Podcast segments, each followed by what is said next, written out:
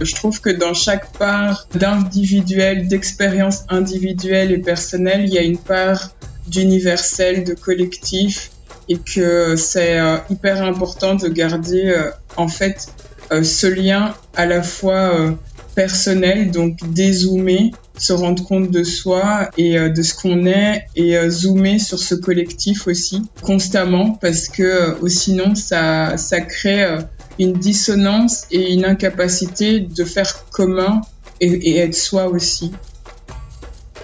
Bonjour et bienvenue dans ce nouveau podcast de l'Afropolitaine. L'Afropolitaine est un espace de libre parole et de réflexion dédié aux femmes africaines et afrodescendantes. Parce que chaque Afropolitaine a un parcours différent qui mérite d'être entendu, l'Afropolitaine se veut être une sphère où les femmes africaines et afrodescendantes se rencontrent, échangent et s'inspirent les unes les autres. Je suis Mélissa et je vous invite à découvrir les parcours de ces femmes tout aussi captivantes qu'inspirantes. Et aujourd'hui, j'ai le plaisir de recevoir Marianne. Hello Marianne. Hello Mélissa. Comment tu vas? Ça va bien, chaudement, mais ça va. C'est vrai qu'il fait très chaud. Parce qu'à Liège, il fait 31 degrés. Est-ce que tu pourrais te présenter justement pour toutes les personnes qui ne te connaissent pas? Alors, on sait déjà d'emblée que tu viens de Liège, mais est-ce que tu pourrais nous dire un peu plus sur toi, qui tu es et ce que tu fais dans la vie? Bah, Je suis Marianne. Sur les réseaux, euh, je me, j'ai le pseudo Moula qui signifie euh, merci en Kinyarwanda, donc euh, la langue que l'on parle au Rwanda, puisque le Kinyarwanda, je le parlais quand j'étais plus jeune. Je le comprends encore plutôt pas mal, mais je ne le parle plus, c'est plus fluide et euh, voilà, c'est dommage, mais je bosse là-dessus. Et euh, il y a quatre ans, j'ai créé un blog euh, pour parler en fait des réalités, que ce soit personnelles et plutôt collectives dans le sens large, des personnes en situation de handicap et malades et aussi de personnes noires, femmes, et qui ont été adoptés euh, et d'écoféminisme parce que je suis euh, styliste, couturière, artiste peintre et, euh, et, donc je voulais aussi par le biais de mon travail amener la question de euh, l'écologie et du féminisme parce que moi je réfléchis là-dessus et ça fait partie intrinsèquement de mon, ma démarche en tant qu'artiste peintre et styliste. Super, c'est vraiment intéressant. Et ce que j'aime beaucoup, c'est que tu as en fait as plusieurs casquettes à, à ton arc. Mais justement, pour mieux comprendre en fait la Marianne justement adulte, moi j'aimerais bien qu'on puisse faire un saut en arrière. Faut que tu puisses nous expliquer en fait euh, brièvement quel genre de petite fille tu étais, quels étaient tes rêves de petite fille. Quelle petite fille euh, j'étais? Bah, J'ai toujours été euh, plus jeune, fort dans l'observation. Au départ, je voulais être euh, détective. Et donc, du coup, j'avais tendance à me mettre, euh, à me cacher et à observer les gens ou alors à être plutôt silencieuse et observer les gens, le non-verbal, le verbal, écouter. J'aime bien écouter euh, les, autres personnes. Et euh, c'est que à l'âge adulte, plutôt que j'ai commencé aussi à, être à l'aise avec le fait de pouvoir parler à autrui et devant autrui. J'ai plutôt été plus jeune, celle qui va euh, euh, être euh, en retrait et qui va regarder et écouter les autres. Et ce qui m'a permis aussi d'être ce que je suis maintenant, c'est cette force tranquille que j'avais aussi déjà très jeune de fondamentalement avoir ce sentiment que il fallait que je sois de mon côté, que je me préserve, que je sois cool avec moi-même, que je sois consciente aussi de mes capacités, euh, même si euh, oui, euh, j'ai été amputée quand j'étais bébé de, des huit doigts et des orteils. sur le papier, ben on pourrait croire que je peux pas faire de choses, mais je me suis jamais dit que je pouvais pas faire les choses. Je me suis toujours dit bah essaye et tente-le et après tu verras. Et donc je me mets pas de barrière et voilà un peu la petite fille que j'étais. C'est vraiment intéressant ce que tu dis. Et d'ailleurs, tu viens tout de suite de rentrer euh, dans le vif du sujet. Tu es atteint d'un handicap. Est-ce que tu pourrais nous expliquer tout d'abord ce qu'est le handicap? Quelle est ta définition justement de handicap? Et en quoi consiste justement le, le handicap dont tu es atteint? Et est-ce que cela a joué justement dès ton enfance un rôle justement dans l'estime et la confiance que tu pouvais justement avoir de toi-même? En tout cas, le handicap, de manière générale, c'est plutôt le collectif qui a tendance à, à, faire en sorte que ton corps peut être handicapant. Parce que moi, en tant que tel, euh, dans la vie de tous les jours, euh, euh, je trouve pas que mon corps soit handicapé. Il est juste différent euh, de mmh. ce que l'on estime être normal mais euh, mon corps fonctionne, euh, mon corps me, me permet de me mouvoir, d'avoir des aspirations, de dessiner, de peindre, de coudre, de faire la cuisine, de, de m'habiller, d'avoir une vie sociale, une vie amoureuse, une vie sexuelle euh, et familiale, etc., etc. Donc moi, en tant que tel, je trouve pas que mon corps soit handicapé, hein, mais le côté euh, personnes handicapées ou personnes en situation de handicap, c'est plus par rapport au, euh, au, collectif et au système dans lequel on vit, euh, par rapport au, à l'éducation, par rapport à l'enseignement, par rapport aussi du coup par extension au monde du travail, aux perspectives d'accomplissement que l'on peut s'envisager en tant que personne qui a un corps qui est hors norme, comme on dit, euh, mais ça questionne aussi qu'est-ce qui est normal euh, parce qu'il y a énormément de personnes qui ont un handicap ou une maladie mais qui sont invisibles. Donc du coup, euh, qui est qui, comment, pourquoi? C'est assez illusoire cette catégorie comme ça. Et donc c'est aussi pour ça que je me suis permise de, de parler publiquement parce que mon lupus en soi j'ai été diagnostiquée à 24 25 ans lors de ma dernière poussée de croissance. Le lupus, c'est une maladie auto-immune euh, qui en fait euh, fonctionne par le fait que je produis trop d'anticorps et donc du coup, non seulement j'attaque euh, des les microbes, mais j'attaque aussi des cellules saines et donc du coup, je m'attaque moi-même sur le principe. Et donc moi, ça crée des douleurs chroniques et des inflammations euh, de manière répétée et, euh, et, ça se localise souvent au niveau des articulations, au niveau des gencives. J'ai beaucoup de gingivite et aussi euh, des migraines. Tout ça amène en fait au fait que qui est normal puisque je, si on veut pour le au niveau du boulot, bah je serais invalide parce que je peux pas correspondre à ce que le, le stéréotype ou en tout cas le modèle mis en place du métro boulot dodo euh, ne peut pas fonctionner en fait avec moi par exemple. Et donc c'est pour ça aussi que très tôt j'ai euh, travaillé euh, pour moi pour pouvoir fonctionner selon mes codes parce que j'avais pas envie d'être grillée dans le dans le métier sous prétexte que j'ai pas le rythme homologué par le système et par l'État, par l'enseignement, par euh, les, structures professionnelles. Quoi, ça n'enlève pas en mes compétences et mes aspirations. Et donc euh, voilà. Si on veut, moi, je suis une pluri euh, handicapée. c'est parce que moi, j'ai eu j'ai été amputée quand j'étais petite suite à une erreur médicale en République démocratique du Congo en fin fin des années 80, début 90 et donc, pour me soigner, il a fallu m'amputer, pour me sauver plutôt, il a fallu euh, m'amputer les huit doigts et euh, les orteils un petit peu avant les orteils aux deux pieds. Donc, du coup, euh, mon nom d'artiste peintre euh, plasticienne, c'est deux pouces et mon logo, c'est mes empreintes parce que je me suis dit, quitte à avoir une singularité, autant la mettre fièrement. Et donc, c'est ce truc-là, en fait, de vie qui a fait que je me suis, euh, pour l'estime personnelle, je me suis constamment aussi dit que en fait, euh, évidemment, le collectif, faut pas se leurrer. Hein, c'est compliqué, c'est dur. Euh, depuis mes cinq ans, quand j'ai été adoptée parce que je suis née au Congo, puis j'ai été laissée à l'adoption à, par mes parents biologiques. Euh, pour différentes raisons. Un, par euh, parce que j'ai été rejetée par ma mère biologique parce qu'elle n'a pas accepté en fait euh, mon mes amputations parce que pour elle c'était signe de mauvais œil sur la famille. elle n'arrivait plus à être sympa et il y avait un peu de maltraitance, tout ça, tout ça.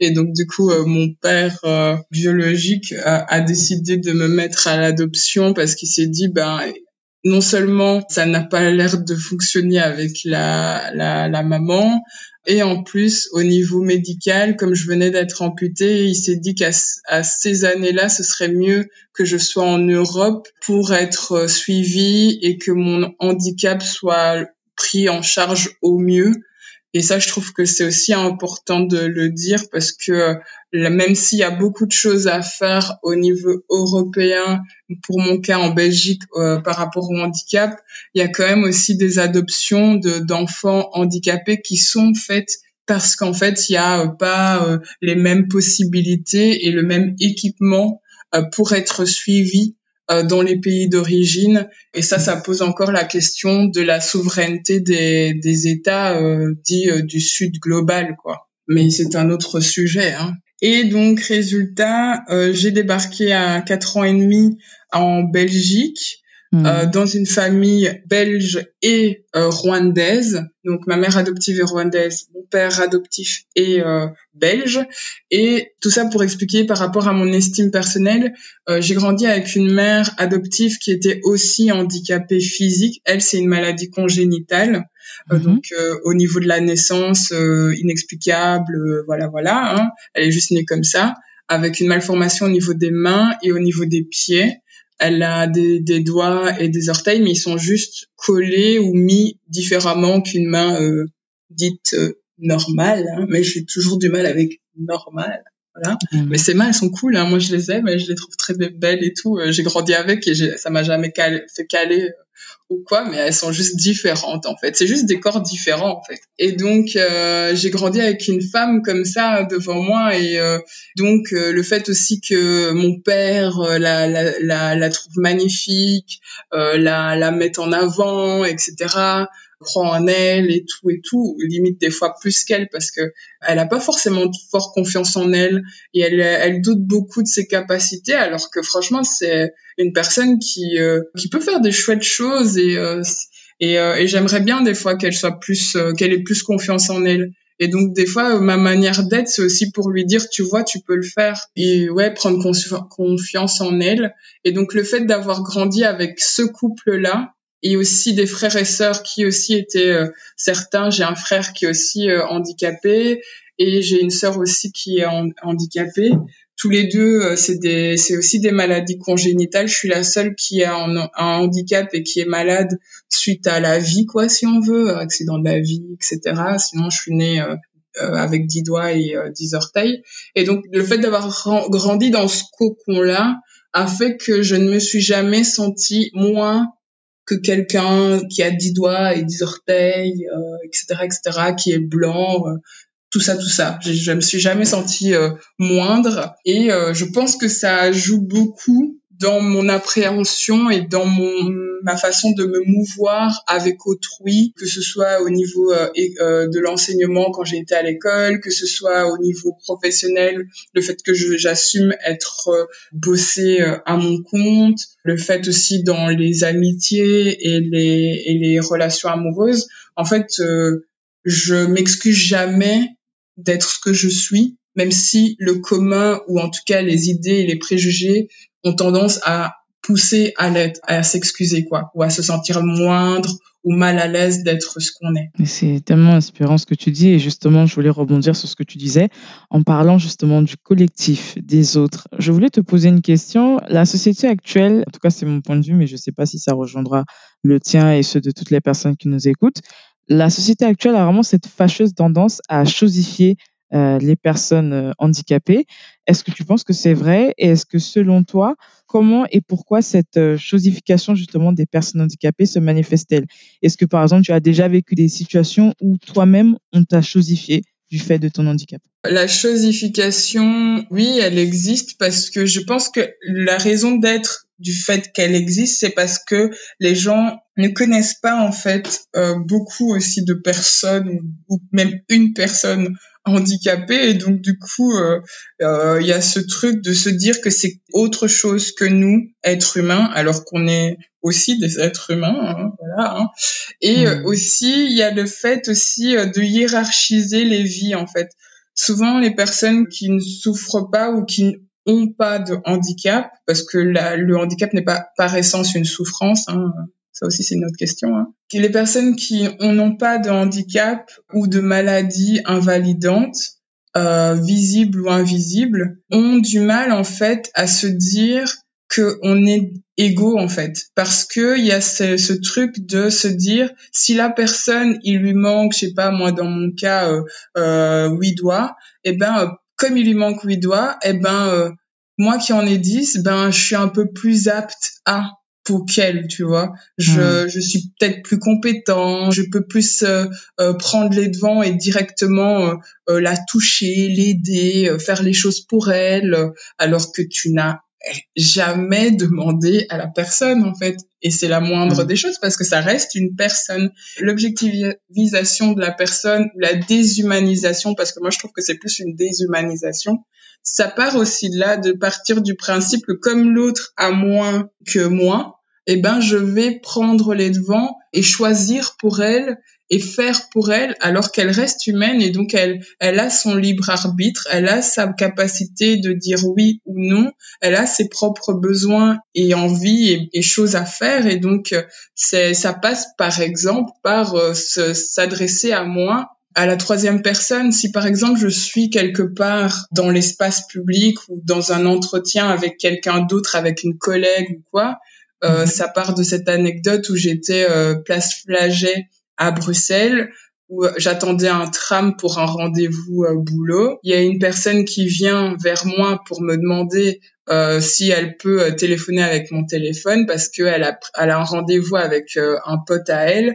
mais elle a plus de batterie et donc elle n'avait pas vraiment fixé l'endroit de rendez-vous. Et donc moi je lui passe et elle reste à côté de moi et téléphone à son ami. Et juste à côté de moi il y a une femme qui lui parle parce qu'elle voit que je lui donne mon téléphone et donc du coup elle voit mes mains et elle lui dit Oh la pauvre, hein, elle a pas toutes ses mains, ça doit être dur. Oh, trop triste. Et elle commence à, à déblatérer des clichés et préjugés sur ma condition humaine et ma condition de personne, quoi. À la nana à qui j'avais passé mon téléphone, comme si je n'existais pas, en fait. Et elle disait elle, elle, elle, elle. Et à un moment donné, je l'ai regardée et je lui ai dit, en fait, arrêtez de parler de moi à une autre personne qui, du coup, ne me connaît pas déjà. Et en fait, parlez-moi, en fait. Parlez-moi à moi, en fait. Si vous avez des questions, si vous posez des questions à, mon sujet, si vous avez une empathie, une compassion, euh, quoi que ce soit, parlez-moi à moi, en fait. Parce que euh, c'est pas parce qu'il me manque des doigts que je, que je ne peux pas échanger avec vous, en fait. Et elle était euh, toute abasourdie, limite, ah, elle parle? Ouh là là! Tu vois, alors que non, en fait. On échange, c'est tout je suis humaine et donc euh, pas besoin de passer par euh, quelqu'un d'autre pour parler de moi quoi. Tu me parles à moi c'est tout. Totalement et, et justement pour rebondir justement sur, cette, sur ce, récit là cet exemple qui est malheureusement trop courant en fait dans notre société est-ce que tu penses qu'il existe une forme d'hypocrisie sociétale? Que l'handicap, justement, c'est un facteur d'exclusion dans une société qui se dit, entre guillemets, inclusive? Et est-ce que tu penses également que la société a cette fâcheuse tendance à invisibiliser l'handicap? Malgré toutes les initiatives qui sont mises en place, je fais notamment allusion au Téléthon et autres, est-ce que tu penses vraiment que la société est vraiment inclusive quand il s'agit des personnes handicapées? Parce que par exemple, je vais prendre un exemple simple, quand on, regarde un peu la hiérarchie des places prioritaires dans les transports en commun, euh, on a souvent les personnes âgées, les femmes enceintes ou avec des enfants en bas âge. Et j'ai souvent remarqué que les personnes handicapées sont souvent mises en dernier. Qu'est-ce que tu en penses? Quel est ton, ton, ton point de vue sur la question? Mon point de vue sur la question, c'est que je suis d'accord avec toi, malheureusement. C'est que souvent les personnes handicapées viennent en dernier ou, euh, ou en tout cas sont motifs de modification, mais sont pas forcément visés par ces modifications. Donc on va mm. te dire ah, on va mettre un ascenseur nanana, ah on va mettre une rampe nanana, mais en fait on va plus viser les personnes âgées et les, et les femmes enceintes ou avec euh, des enfants en, bas âge. Et quand euh, une personne handicapée, euh, équipée ou en fauteuil ou avec des problèmes de motricité ou lente ou boitante, etc. vient, toute l'équipe est surprise. Elle se dit ah mince comment on fait? Alors mm. que le motif pour euh, les modifications, c'était ça, c'était rendre l'événement, euh, par exemple un festival ou une exposition, ou rendre le transport plus accessible. Mais quand tu le vois en pratique, c'est compliqué d'y être. Et souvent, tu as l'impression que tu ennuies les gens parce que on t'avait pas prévu au programme en fait. Et, hmm. et ça, ça rejoint cette ghettoisation en fait des personnes handicapées parce que souvent elles ont, euh, si on veut, euh, deux scénarios ou alors mmh. euh, façon de parler, elles sont peut-être plus créatives qu'on le croit, hein, ça aussi. C'est l'idée d'être dans des institutions pour pouvoir accéder à une autonomie, mais un petit peu euh, aidée, contrôlée. Et ça, c'est aussi important de le dire. Je, je préfère être honnête.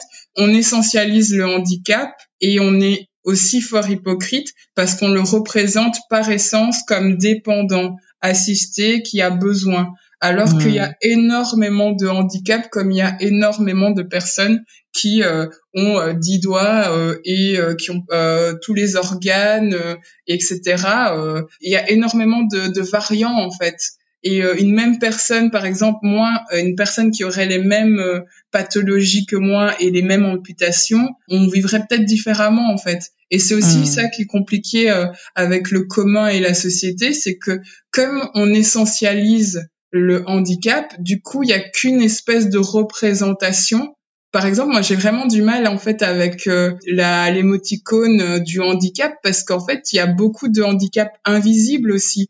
Il y a des handicaps psychiques, par exemple la hmm. neurodiversité quand des personnes se mouvoient à l'école et qui sont euh, neuroatypiques, bah eux aussi ils ont des, des, difficultés en fait, mais ça se voit pas.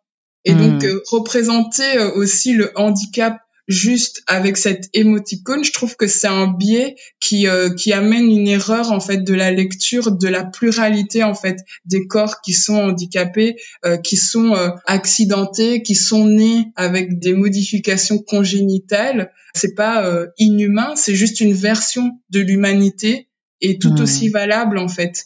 Et, et c'est super difficile de faire comprendre aux gens qu'elles sont aussi valables et légitimes en fait de circuler, d'aller à l'école, d'avoir des vies, euh, des projections familiales, avoir des enfants, tomber amoureuse. Et donc ça, ça amène, en fait, cette hypocrisie et cette essentialisation amène aussi des dangers, en fait. Puisque comme tu es dans un angle mort, vu que tu es censé être dans ton institution ou chez toi. Cloîtré, tu n'es pas dans l'espace public, tu n'es pas censé y être, donc on ne te prévoit pas. Et comme on ne te prévoit pas, du coup, s'il t'arrive quelque chose, ben tu le dis à qui en fait? Tu te permets et tu te sens légitime de porter plainte, de faire euh, passer ta parole, ton vécu où puisque tu n'es pas prévu. Et donc ça entraîne en fait des agressions, des discriminations parce que tu n'es pas prévu. Et, et c'est pour ça en soi que la, la, la, la société, je trouve, n'est pas inclusive par rapport au, corps euh, pluriel. Et euh, ça amène des, de la précarité au niveau économique, par exemple avec les lois euh, sur sur les, les, allocations adultes handicapés. Et la désolidarisation par rapport au conjoint, c'est que tu en viens à te dire est-ce que je sacrifie si on veut mon histoire d'amour et euh, l'envie d'être avec l'être que j'aime pour pouvoir euh, quand même pouvoir euh, me soigner,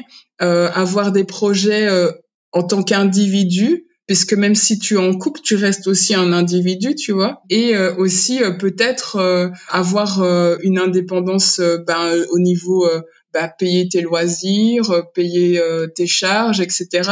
Parce que c'est ça aussi, comme comme ça n'intéresse pas les gens, et on le voit hein, dans les pratiques euh, militantes et engagées, c'est vraiment des sujets euh, qui ont du mal en fait à être euh, à être relayés, à être visibilisés. On dirait que ça met tellement mal à l'aise beaucoup de gens que du coup on on met sous le tapis sous prétexte que c'est c'est pour votre bien, on fait attention à vous, on prend soin de vous alors que prendre soin de nous de cette manière en nous mettant sous le tapis sous prétexte qu'on a des corps euh, qui ne, ne sont pas normés et soi-disant du coup euh, doivent être assistés euh, par essence, c'est hypocrite en fait. Et, et ça crée du coup une, une certaine dévalorisation et aussi ce sentiment que tu ne peux même pas te narrer, t'appartenir à toi-même parce que tu n'existes pas.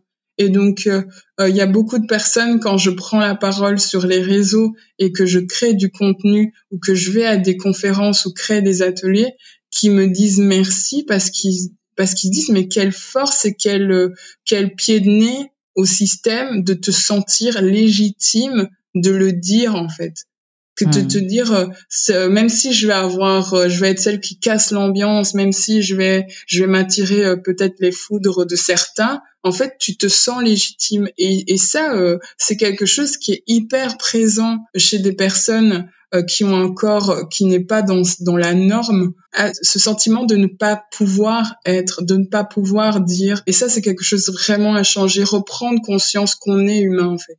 C'est super important. Au-delà de que ce que l'autre nous le permette ou pas, parce que c'est aussi se le permettre à soi-même, reprendre conscience de soi en fait, qu'on est légitime et qu'on et que nos vies comptent en fait, nos vies comptent. Totalement et, et euh, en tout cas je te remercie beaucoup d'évoquer justement ce, ce sujet-là avec autant de franchise parce que justement on a on a besoin justement d'entendre ce, ce, ce type de discours qui est malheureusement trop souvent invisibilisé. Je voulais évoquer avec toi un concept que peu, enfin, comment je pourrais dire ça? Peu de personnes peut-être mettent le mot sur ce concept-là, mais je pense que c'est quelque chose que beaucoup de personnes ont pu assister euh, dans leur quotidien. Je voulais évoquer avec toi la notion de validisme. Alors, pour ceux et celles qui ne connaissent pas ce terme, euh, c'est une forme de discrimination, de préjugés ou de traitement euh, défavorable, justement, qui sont effectués contre les personnes qui sont atteintes d'un handicap. Et moi, je voulais te demander, Marianne, est-ce que tu penses que la société actuelle est atteinte de validisme?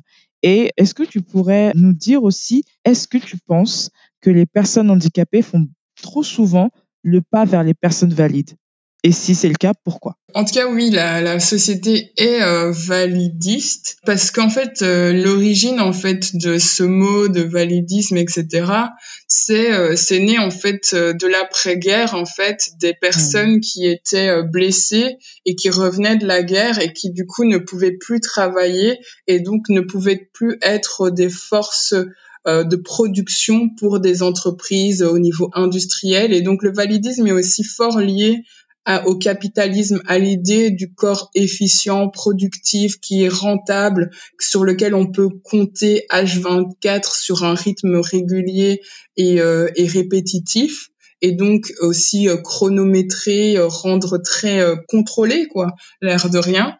Et, et, donc le validisme est né de ça, de ces corps, si on veut, qui ne rapportent plus d'argent et qui ne sont hmm. du coup par cette société étatique et capitaliste euh, plus euh, intéressant pour euh, le commun, le collectif. Et le validisme fonctionne aussi avec l'eugénisme, mais là, l'eugénisme, c'est plus au niveau biologique et ce qu'on dit naturel. L'eugénisme, c'est l'idée du corps parfait en fait, du corps qui fonctionne, qui tous les gènes sont bien mis, tout est bien équilibré, rencontré, et du coup le corps qui réussit, le corps qui est beau, le corps qu'on applaudit, le corps qu'on sollicite et qu'on veut, et donc euh, le corps parfait, quoi. Et donc mmh. les personnes qui ont euh, des corps euh, accidentés ou nés avec des anomalies congénitales ou des maladies invalidantes sont en dissonance complète avec ça en fait. Et donc parce qu'ils sont en dissonance complète avec ça, on les cataloguera et on les mettra dans ce truc de inactif, passif, invalide, qui ne rapportent pas au collectif en fait. Et ce qui est très mmh. bizarre parce que c'est aussi souvent ces personnes-là, parce qu'elles veulent sociabiliser, parce qu'elles veulent être dans ce commun, parce qu'on est des êtres humains, on a tous besoin de d'interagir avec autrui, de se mouvoir, de rencontrer, etc. sont beaucoup dans le bénévolat parce que mmh. c'est la seule possibilité, si on veut, de travailler, mais ça entretient cette précarité et cette silenciation de la question du corps qui peut ou pas travailler, en fait. C'est euh, aussi quelque chose euh, que moi-même, personnellement, je travaille là-dessus, parce que je sors de, de, de recherche de traitement et de quatre ans où j'ai dû fonctionner que avec l'allocation handicapée et seulement depuis un an, mon lupus euh, se stabilise et donc je me dis bah pourquoi pas recommencer à travailler mais comment travailler puisque tu te dis, euh, je n'ai pas ce corps euh, efficient H24, mais je n'ai pas non plus envie d'être éternellement euh, dans du bénévolat parce qu'en fait, ce que je fais a de la valeur et j'ai besoin aussi de sortir de cette précarité que la loc induit, tu vois parce mmh. qu'elle te donne pour vivre, mais elle te maintient dans un truc euh, très incertain parce que tu ne peux pas te projeter, tu peux pas faire des, des investissements, je veux dire par exemple équipement pour euh, créer euh, du contenu, etc. C'est compliqué, tu vois. Et puis aussi, ça crée aussi une culpabilité parce que tu te dis, ouais, mais bon je, je dépends euh, du commun. Euh, le commun a tendance à dire que je suis une voleuse parce que je ne fais rien, mais en même temps, ce commun m'exclut parce que si j'ai un entretien d'embauche, faut déjà l'avoir déjà. Et puis en hmm. plus, ben, ils vont se dire que je suis pas capable alors que je suis compétente. Je le fais juste peut-être plus lentement que quelqu'un, mais je le fais bien aussi, quoi. Hmm. Donc euh, c'est vraiment constamment jaucher avec ces ces choses-là et ces réalités et c'est ce truc du dehors et du dedans qui est des fois un peu complexe et euh, et je suis moi-même en plein dans ce marasme euh, mais j'essaye d'en parler aussi euh, sur mes réseaux ou en, vrai quand il y a des rencontres et conférences parce que je pense que c'est utile. Hmm, c'est vraiment utile et je te remercie vraiment de le faire parce que c'est malheureusement un sujet qui est malheureusement trop peu évoqué. Malheureusement, j'ai le sentiment que les personnes valides ont tendance à malheureusement pas s'intéresser, en tout cas pas suffisamment à ces questions de handicap. En tout cas, dès lors qu'elles ne sont pas touchées elles-mêmes ou qu'elles n'ont pas un proche qui est touché, malheureusement, elles ont cette tendance-là à ne pas s'y intéresser. Et moi, j'opte beaucoup pour la prévention, pour la sensibilisation, parce que même si on n'est pas touché directement par un souci, on peut aider quelqu'un ou ça peut nous aider à avoir beaucoup plus de compréhension bah et de bienveillance justement vis-à-vis -vis des personnes qui, qui sont atteintes. Et je te remercie en tout cas d'évoquer ce sujet-là avec moi en parlant justement de société, je voulais te demander comment justement on peut déconstruire le schéma sociétal systémique et collectif actuel pour justement pouvoir inclure véritablement les personnes qui sont atteintes d'un handicap La big question, euh, je crois qu'on va être coupé hein, parce que euh, c'est l'enjeu même en fait et la raison d'être en fait de mon euh, blog en fait et de mes de hmm. mes prises de position publiques parce que comme si on veut, j'ai l'air de rien le privilège d'avoir été dans le système puisque j'ai été dans un enseignement classique euh, j'ai euh, jusque mes 22 ans, 22, 23. Donc je sais en fait euh, aussi comment fonctionne l'enseignement classique. Donc je me dis qu'est-ce qui a manqué, qu'est-ce qui est possible de faire aussi. Et c'est c'est aussi ça que j'essaye de dire, c'est que comme j'ai j'ai un peu cette ce truc de, du dehors et du dedans, puisque je suis vraiment les, les fesses entre deux chaises, je me suis toujours arrangée suradapté pour coller au système, euh, que ce soit professionnel et euh, éducationnel si on veut. Je sais pas si ça existe, mais bon, voilà, je le place comme ça. Que du coup, euh, j'essaye aussi de proposer des solutions en fait, des dialogues, des mises en place en fait concrètes en fait. Euh, par exemple, sur les réseaux sociaux, j'ai parlé du. Moi, je pense que ça pourrait être une piste de, de faire du consulting inclusion en fait pour mmh. demander aux personnes concernées en fait de réellement tester. C'est simple, mais j'ai fait, euh, j'ai été à un, un, festival en octobre dernier à Bruxelles et euh, il y avait une cabine de toilette pour euh, personnes à mobilité réduite. J'y suis allée, déjà elle était hyper euh, streux quoi euh, pas large et donc je me suis dit si tu es équipé ne fût-ce qu'une béquille ne fût-ce que la chaise roulante ou quoi bah c'est compliqué il y avait une marche aussi la tirette était super dure elle me faisait mal aux mains et je me suis dit en fait est-ce que ils ont fait tester ces toilettes à des personnes concernées en fait? Et toi, hmm. c'est tout bête, hein. Mais rien que faire du consulting comme ça, où les personnes testent vraiment et donc disent vraiment ce dont elles ont besoin et ce qui cloche, bah ça permettrait déjà de faire avancer le bazar en fait. C'est des trucs tout, des, ajustements, euh, si on veut, tout bêtes, mais pour moi tellement, euh, je trouve logique, qui ferait aussi la différence. c'est aussi euh, le, le, fait aussi que maintenant avec la pandémie Covid, il y a, il y a aussi beaucoup euh, l'accent sur la santé mentale, les conséquences en fait de ce rythme euh, métro boulot dodo hyper prenant, lourd, etc. et qui a de l'incidence sur nos corps, sur nos esprits, sur nos sur notre cœur, etc. Et donc du coup, les gens, si on veut valides ou en tout cas perçus comme valides, se rendent compte que eux aussi ils prennent cher en fait. Et donc, hmm. c'est aussi se rendre compte qu'il y a des personnes peut-être que l'on qu'on sous-estime ont une débrouillardise et des ressources qui pourraient être aussi mettre, mises en avant et euh, être euh, euh, des personnes relais, des personnes ressources en fait, parce que les personnes handicapées ou en situation de handicap ont encore plus débrouillard et créatif qu'on le croit en fait, parce hmm. qu'on se suradapte et donc on, a, on acquiert avec le temps euh, des techniques et je suis sûre que ce serait hyper intéressant pour des personnes qui n'ont pas de handicap ou de maladie invalidante d'échanger et de prendre, euh, de mettre de la valeur à ces, ces ressources en fait. C'est hmm. aussi ça. Parce que souvent, on nous voit comme euh, des personnes qui n'ont rien à dire ou qui n'apporteraient rien au collectif, alors que je suis sûre que non, en fait. Je suis vraiment sûre que non. Totalement. Et honnêtement, c'est très important ce que tu dis. Et, je pense que ça va aider beaucoup de personnes justement à déconstruire pas mal de préjugés qu'elles se font sur les personnes atteintes d'un handicap visible. Je voulais te poser une question en rapport avec euh, ta couleur de peau. Quand on est une femme, noir et handicapé. On est confronté à énormément de défis, de difficultés.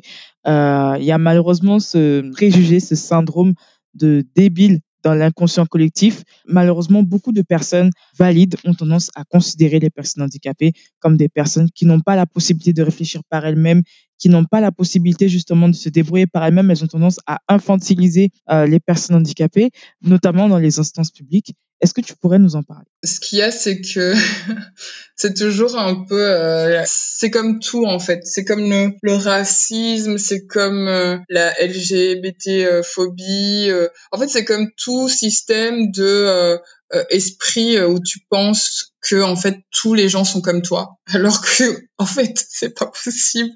Il y a autant d'existences qu'il y a d'humains en fait. Donc du coup, c'est très bizarre de partir du principe que ton ton commun est le commun de tout le monde en fait.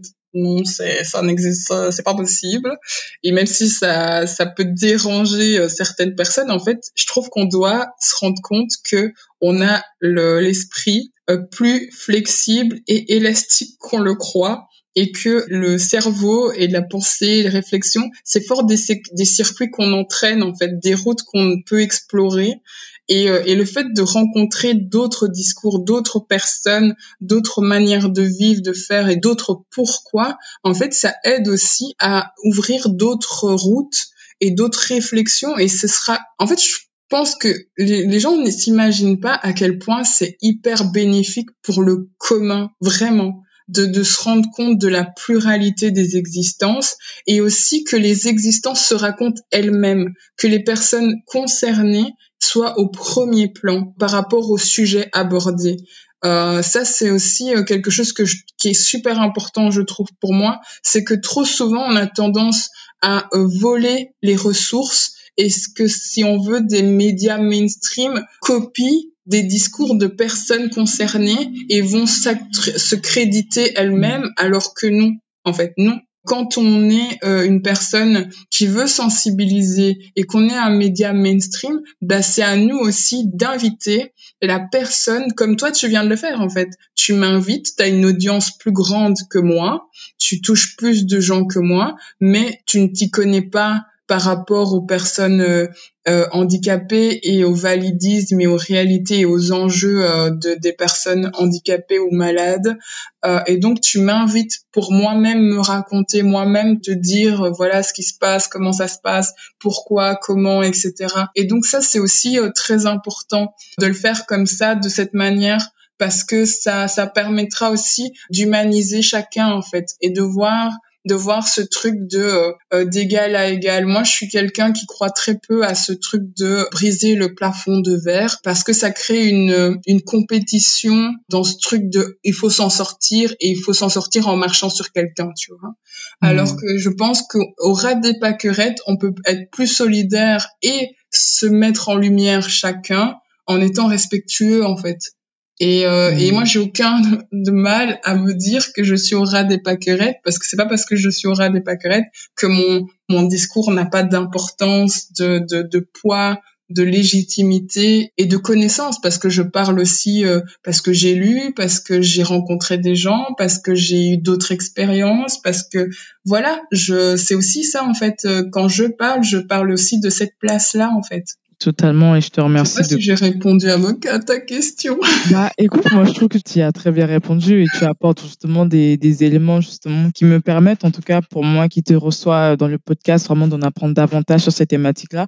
Et je pense que ça va sensibiliser également pas mal de personnes qui ne s'y connaissent pas ou qui ont pas mal de préjugés ou d'a priori.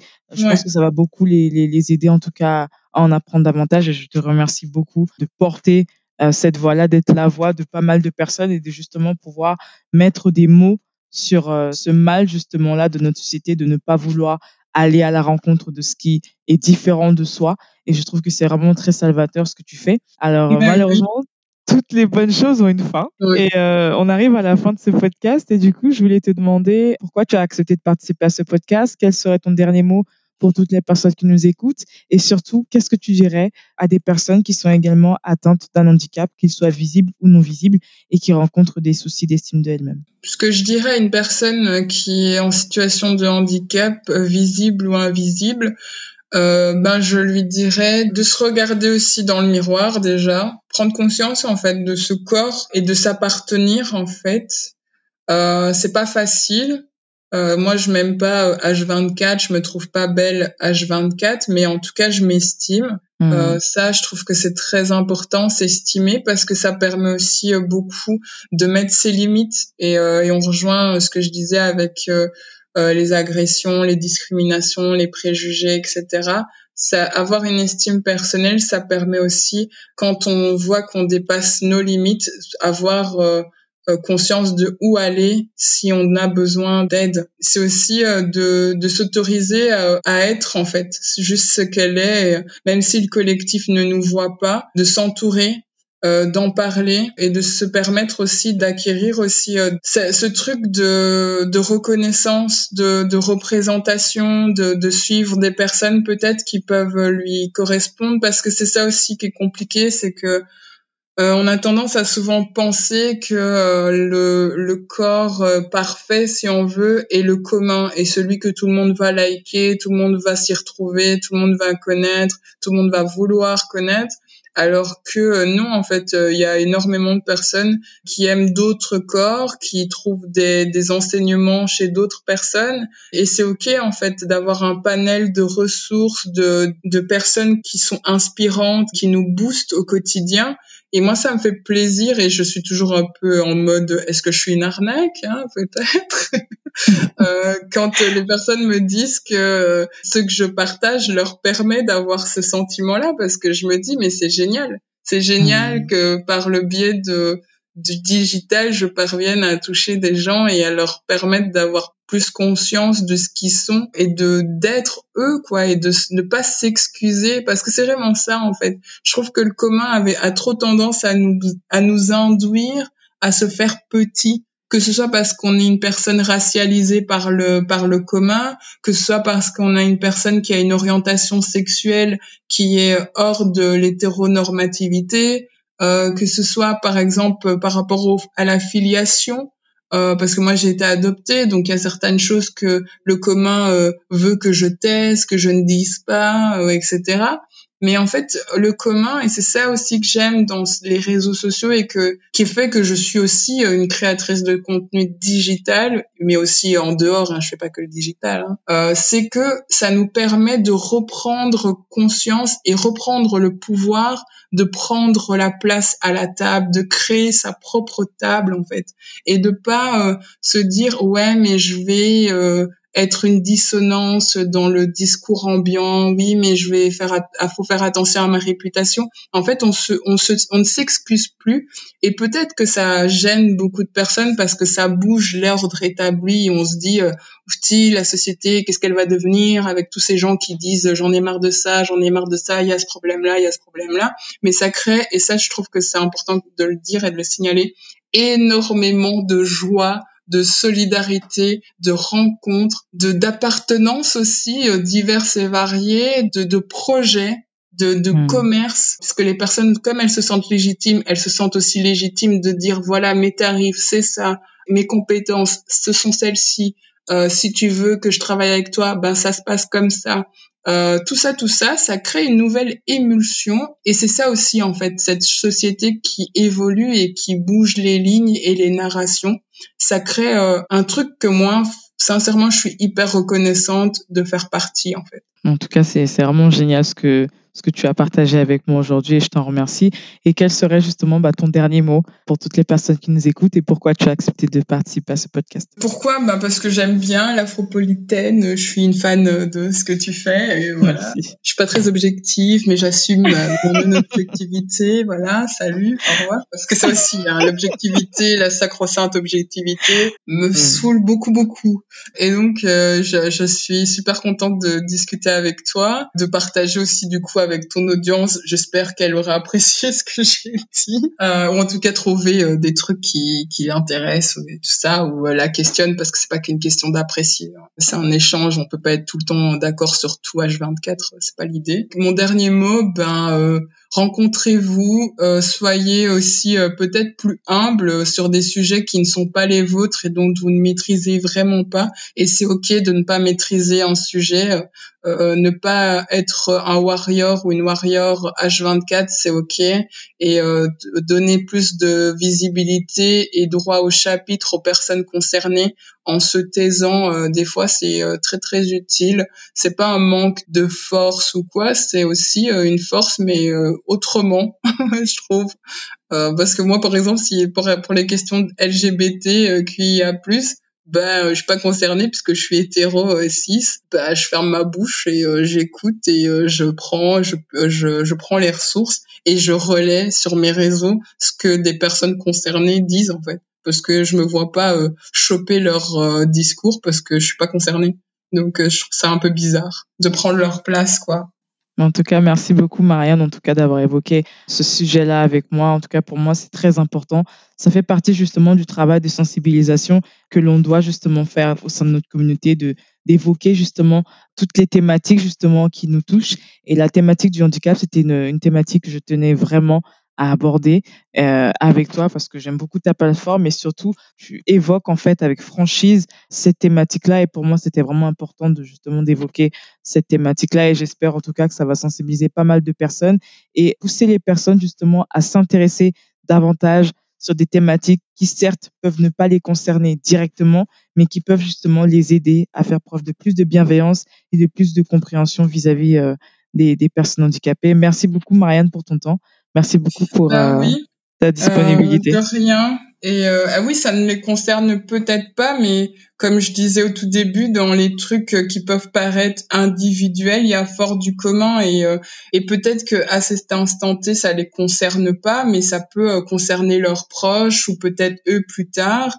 Et c'est aussi super intéressant de relayer ce que d'autres disent et que en privé, quand tu as appris des trucs et des, des notions, ben prendre position aussi et dire voilà, on n'est pas d'accord, même si moi je suis pas concernée, ce que tu dis c'est pas correct et donc euh, parce que j'ai appris par X et Y, Z, je te dis pourquoi c'est pas OK. Totalement. Et merci en tout cas beaucoup, Marianne, pour justement tes propos qui sont vraiment d'utilité publique et qui vont aider pas mal de personnes. Et quant à moi, je vous dis à très vite pour un nouvel épisode sur l'Afropolitaine.